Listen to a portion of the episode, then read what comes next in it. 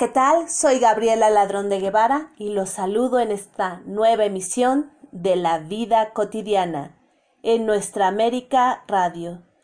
Hoy tendremos cuentos, relatos, poesía y color literario. Conmigo, su anfitriona, Gabriela Ladrón de Guevara. Este programa me gustaría empezarlo con saludos Saludos para allá nuestros fieles escuchas. Muchísimas gracias a Pedro Flores, María Virginia de León, Lucy Trejo, Clara Mota, Guillermo Holguín, Vera Blanco, Elizabeth Martínez, que nos han mandado sus saludos y felicitaciones. Muchísimas gracias por ser parte de este programa. Muchísimas gracias por escucharnos.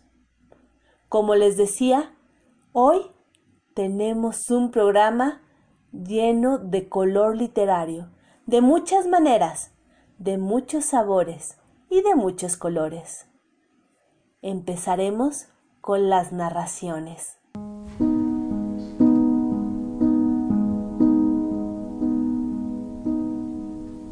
Continuamos con La vida cotidiana de Radio Nuestra América, a cargo de Gabriela Ladrón de Guevara.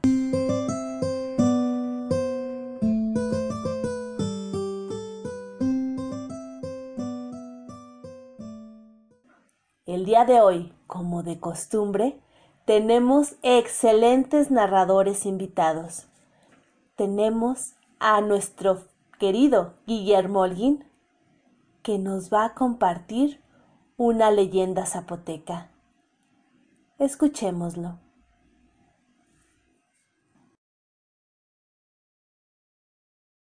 Buenas tardes. Soy Guillermo Holguín Castro de la Ciudad de México. Quiero darle las gracias a la doctora Gabriela Ladrón de Guevara de León por su invitación.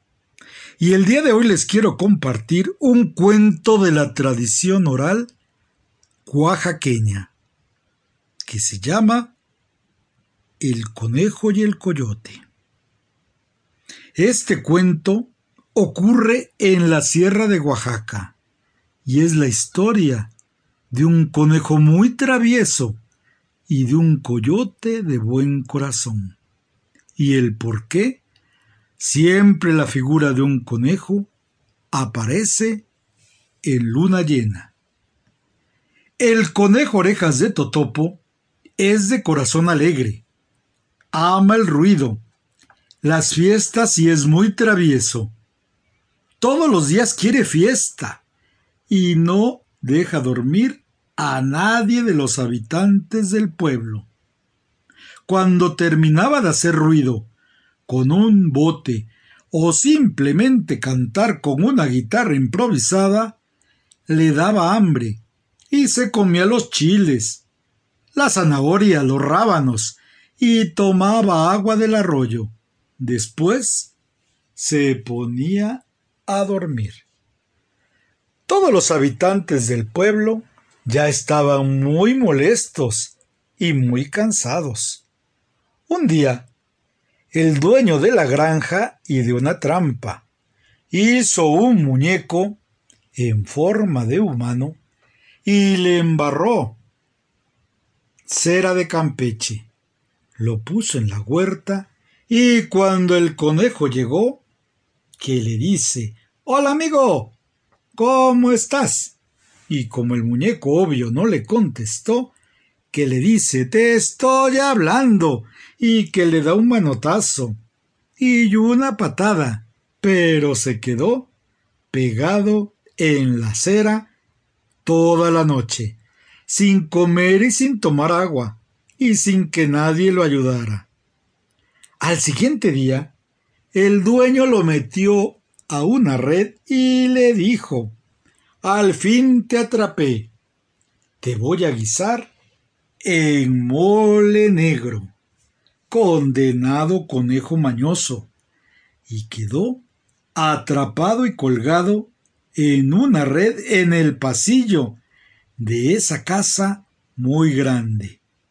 Puso a hervir agua y dijo, ahí te voy a hacer en adobo o en mole negro.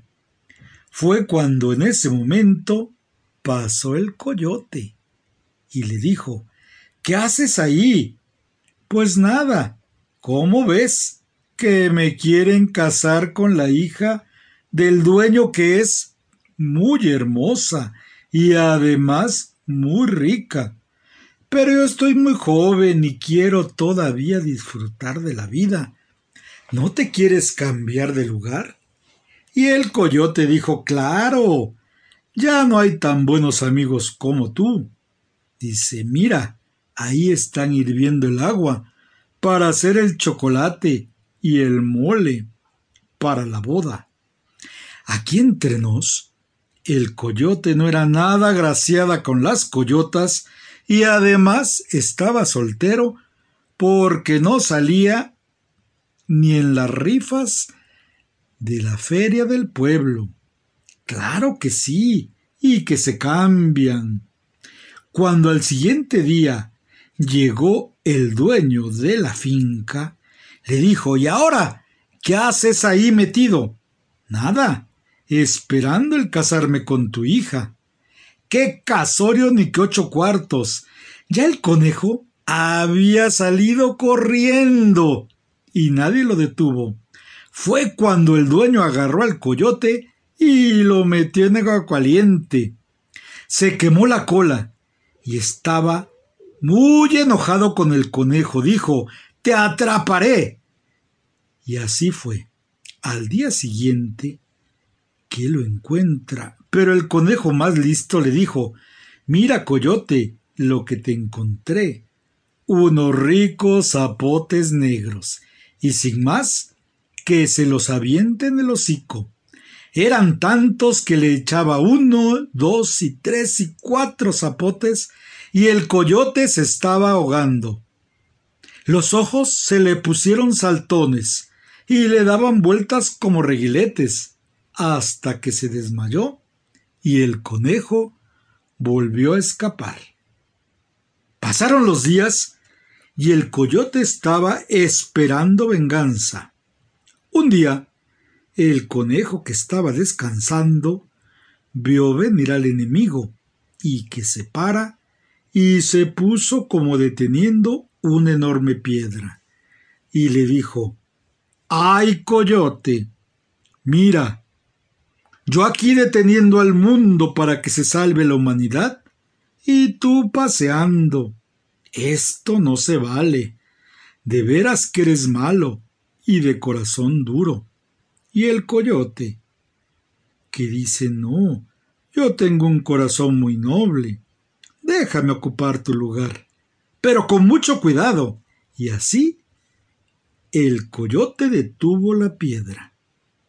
El conejo volvió a salir corriendo y el coyote se quedó esperando las minutos, las horas y no pasó nada hasta que dijo Ya, que la humanidad se vaya a la tiznada.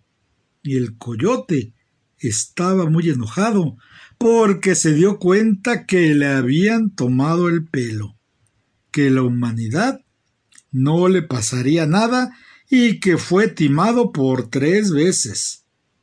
Así que lo buscó y lo buscó durante días, hasta que una tarde, que había luna llena y se reflejaba en un pequeño lago, el conejo, orejas de totopo, estaba descansando. Fue cuando el coyote le gritó Al fin te atrapé. Bueno, si me atrapaste, yo sé perder, pero ¿no te gustaría darle una mordida a este delicioso queso que allá está? Y le enseñó la luna, que se reflejaba en el agua. El coyote comenzó a salivar. Ah, le dijo el conejo, pero hay una condición. Tienes que tomarte el suero que envuelve al queso y el coyote comenzó a tomar agua, y agua, y más agua, y comenzó a salirle el agua por las orejas, por la nariz, por el ombligo, por las patas, y el conejo, que aquí entre nos conocía una escalera secreta y mágica que lleva a la luna, fue subiendo escalón por escalón. Y cuando llegó a la luna, se recostó como un recién nacido en los brazos de su madre. Y es por eso que cuando hay luna llena, se observa a un conejo allá arriba y a un coyote siempre aullando, viendo al conejo tramposo que se escapó a la luna.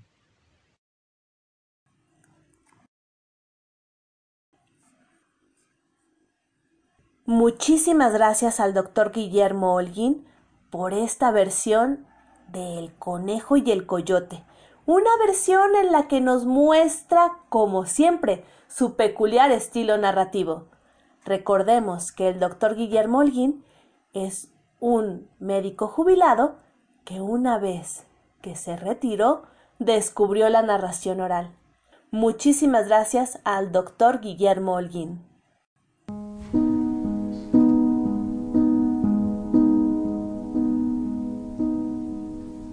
Continuamos con La vida cotidiana de Radio Nuestra América, a cargo de Gabriela Ladrón de Guevara.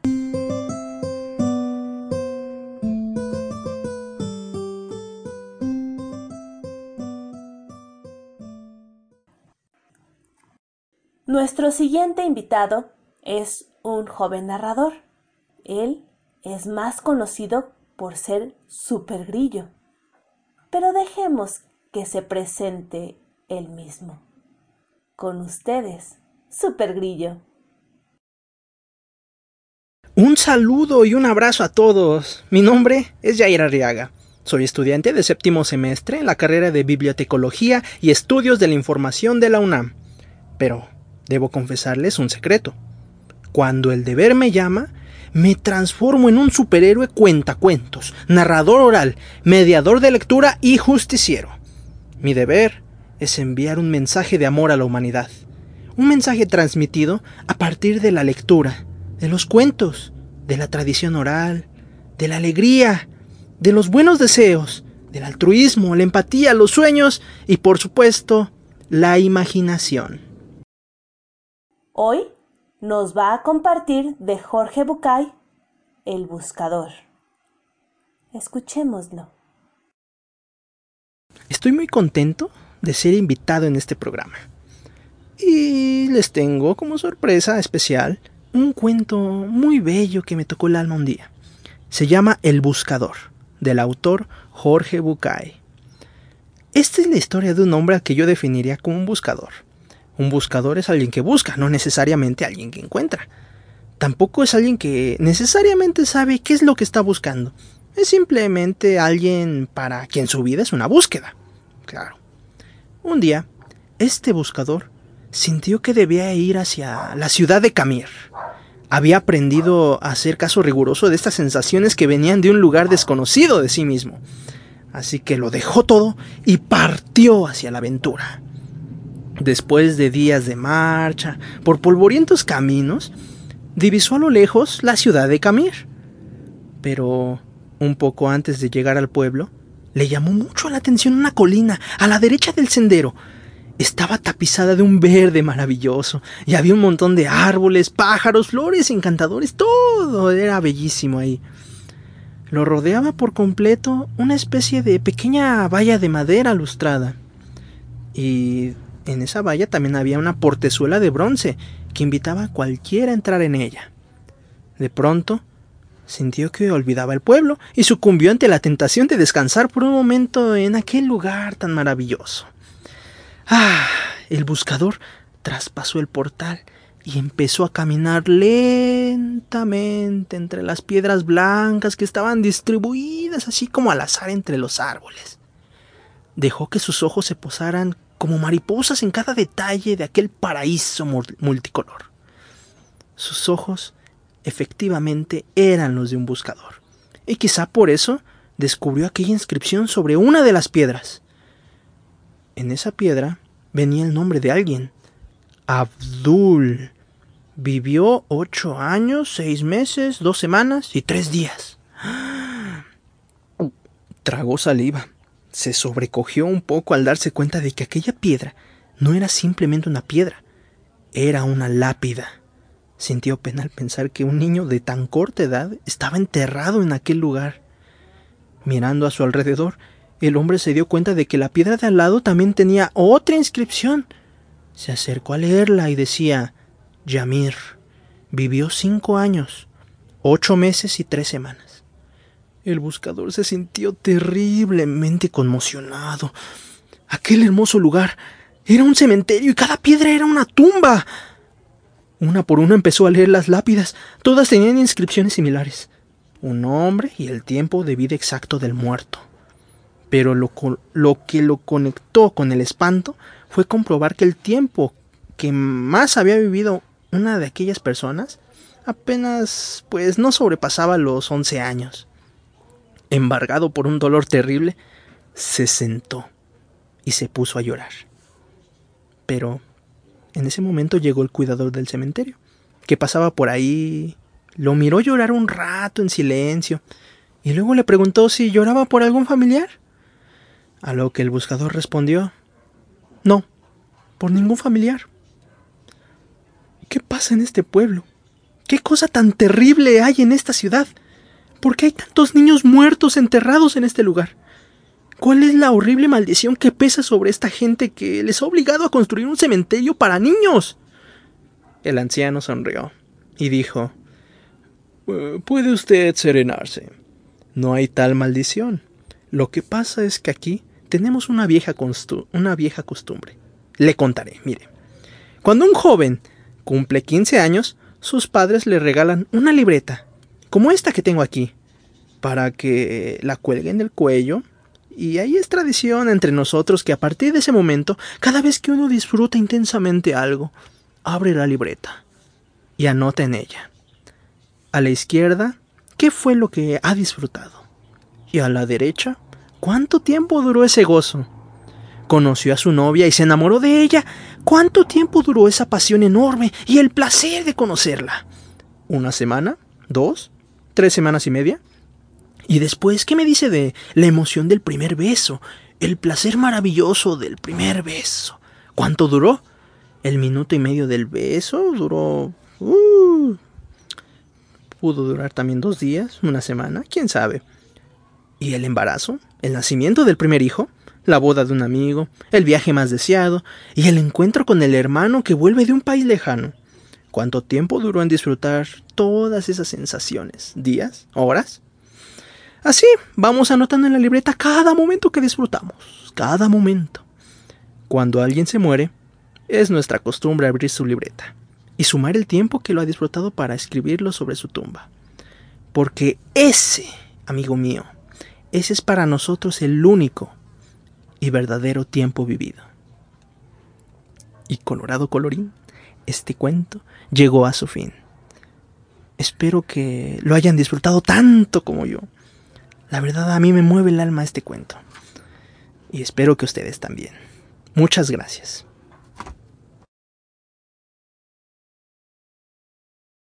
Muchísimas gracias, Yair, por esta hermosísima narración. Y sí, es muy importante que cada uno de nuestros minutos, que cada uno de nuestros momentos valga, sea valioso por sí mismo y porque lo compartimos con otros, como en este momento que estamos compartiendo juntos este agasajo literario. Muchas gracias.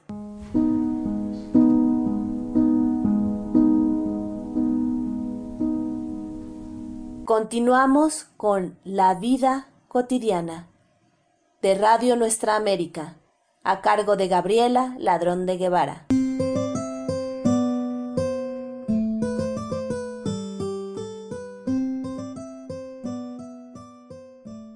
Como les decía, no solamente tenemos narración el día de hoy, también tenemos poesía. Y voy a compartir con ustedes la poesía de una queridísima poeta mexicana. Ella es Clara Mota Ella nos saluda desde Actopan, en Hidalgo, uno de los estados de México. Ella es narradora, escritora, profesora, también locutora radial, y en cada una de sus facetas siempre muestra lo mejor, una gran calidad, no solamente como profesional, sino como ser humano. Y hablando de eso precisamente, nos hizo el favor de participar el día de hoy con uno de sus poemas, Mis Niñas, de Clara Mota.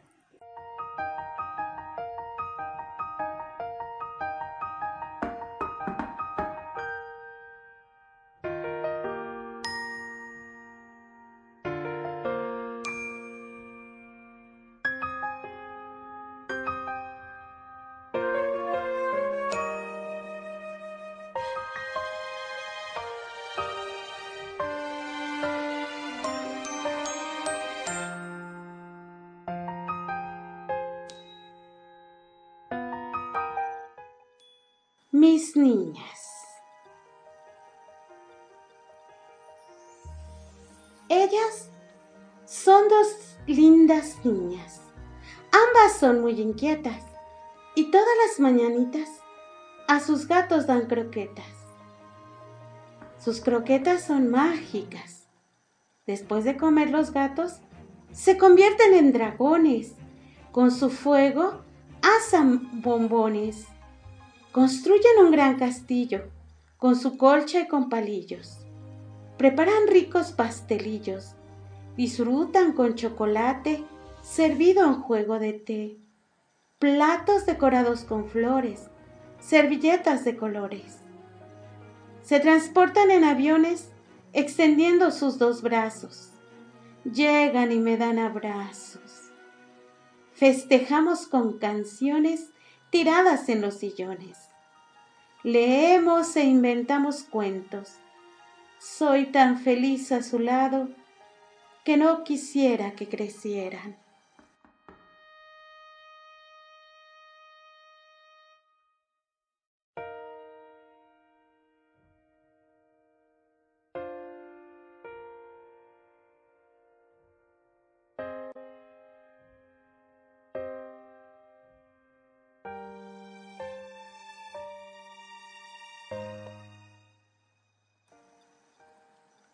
Del poema Mis niñas.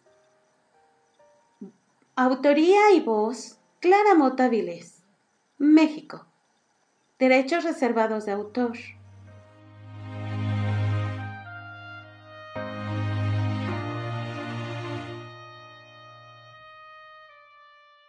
Muchísimas gracias a Clarita Mota por este bello y sentido poema entendimos perfectamente el gran amor que ella siente. Muchísimas gracias.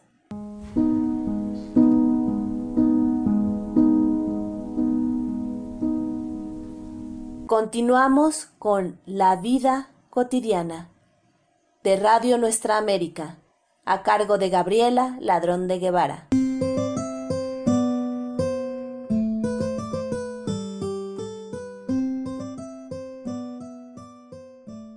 Continuamos con una gran narradora, también excelente declamadora, que nos ha regalado su presencia durante todos nuestros programas. Ella es Elizabeth Martínez.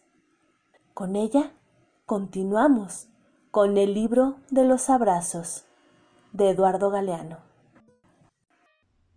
Un saludo cordial desde la Ciudad de México. Soy Elizabeth Martínez Gómez les traigo del libro de los abrazos del escritor uruguayo Eduardo Galeano algunas lecturas. El arte para los niños. Ella estaba sentada en una silla alta, ante un plato de sopa que le llegaba a la altura de los ojos. Tenía la nariz fruncida y los dientes apretados y los brazos cruzados. La madre pidió auxilio Cuéntale un cuento, Onelio, pidió. Cuéntale tú, que eres escritor. Y Onelio Jorge Cardoso, esgrimiendo una cucharada de sopa, comenzó su relato. Había una vez una pajarita que no quería comer la comidita.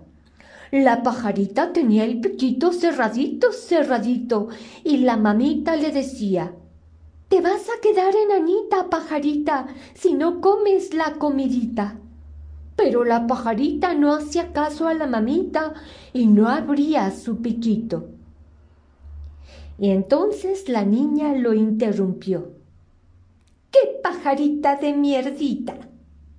opinó. El arte desde los niños. Mario Montenegro canta los cuentos que sus hijos le cuentan. Él se sienta en el suelo con su guitarra, rodeado por un círculo de hijos, y esos niños o conejos le cuentan la historia de los setenta conejos que se subieron uno encima del otro para poder besar a la jirafa. O le cuentan la historia del conejo azul que estaba solo en medio del cielo una estrella se llevó al conejo azul a pasear por el cielo y visitaron la luna. Es un gran país blanco y redondo y todo lleno de agujeros. Y anduvieron girando por el espacio y brincaron sobre las nubes de algodón. Y después la estrella se cansó y se volvió al país de las estrellas y el conejo se volvió al país de los conejos, y allí comió maíz y cagó, y se fue a dormir, y soñó que era un conejo azul que estaba solo en medio del cielo. Muchas gracias a Elizabeth Martínez por esta bella declamación.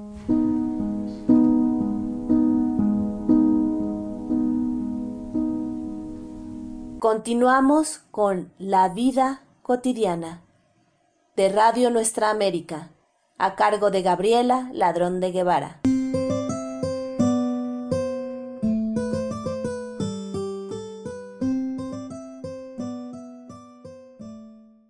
Como les comentaba, tenemos poetas y nos acompaña Javier Trejo Tavares uno de los poetas contemporáneos en la Ciudad de México que más está figurando en el ambiente poético. De él, en su voz, vamos a escuchar Arquitectura onírica. Arquitectura onírica. Sufrir una derrota sísmica, porque soy bruto, bruto y torpe magma. Si mi corazón no fuera el Vesubio, y sangre y triglicéridos y aortas, óxido de hierro, agua y carbono, ríos de escombros sobre un cielo oscuro. Este secreto no quebrantará los cimientos rotos. Todos los actos, la máquina de escribir se derrumba. En la palabra habitan mil ripios. Sin el flujo de piedras y renglones no explotará la vida en la novela.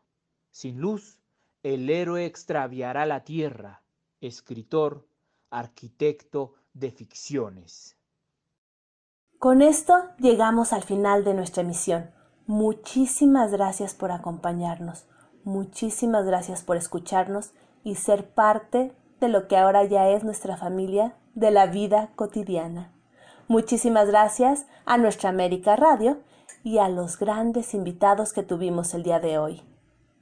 Guillermo Holguín, Elizabeth Martínez, a Super Grillo, Clara Mota, Javier Trejo y, en la música, Fernando García. Recuerden que todos sus comentarios, opiniones, preguntas, ideas, sugerencias, las recibimos en el Facebook La Vida Cotidiana y también en el correo electrónico la vida cotidiana radio gmail.com por favor, sigan en contacto con nosotros. Muchísimas gracias y nos escuchamos.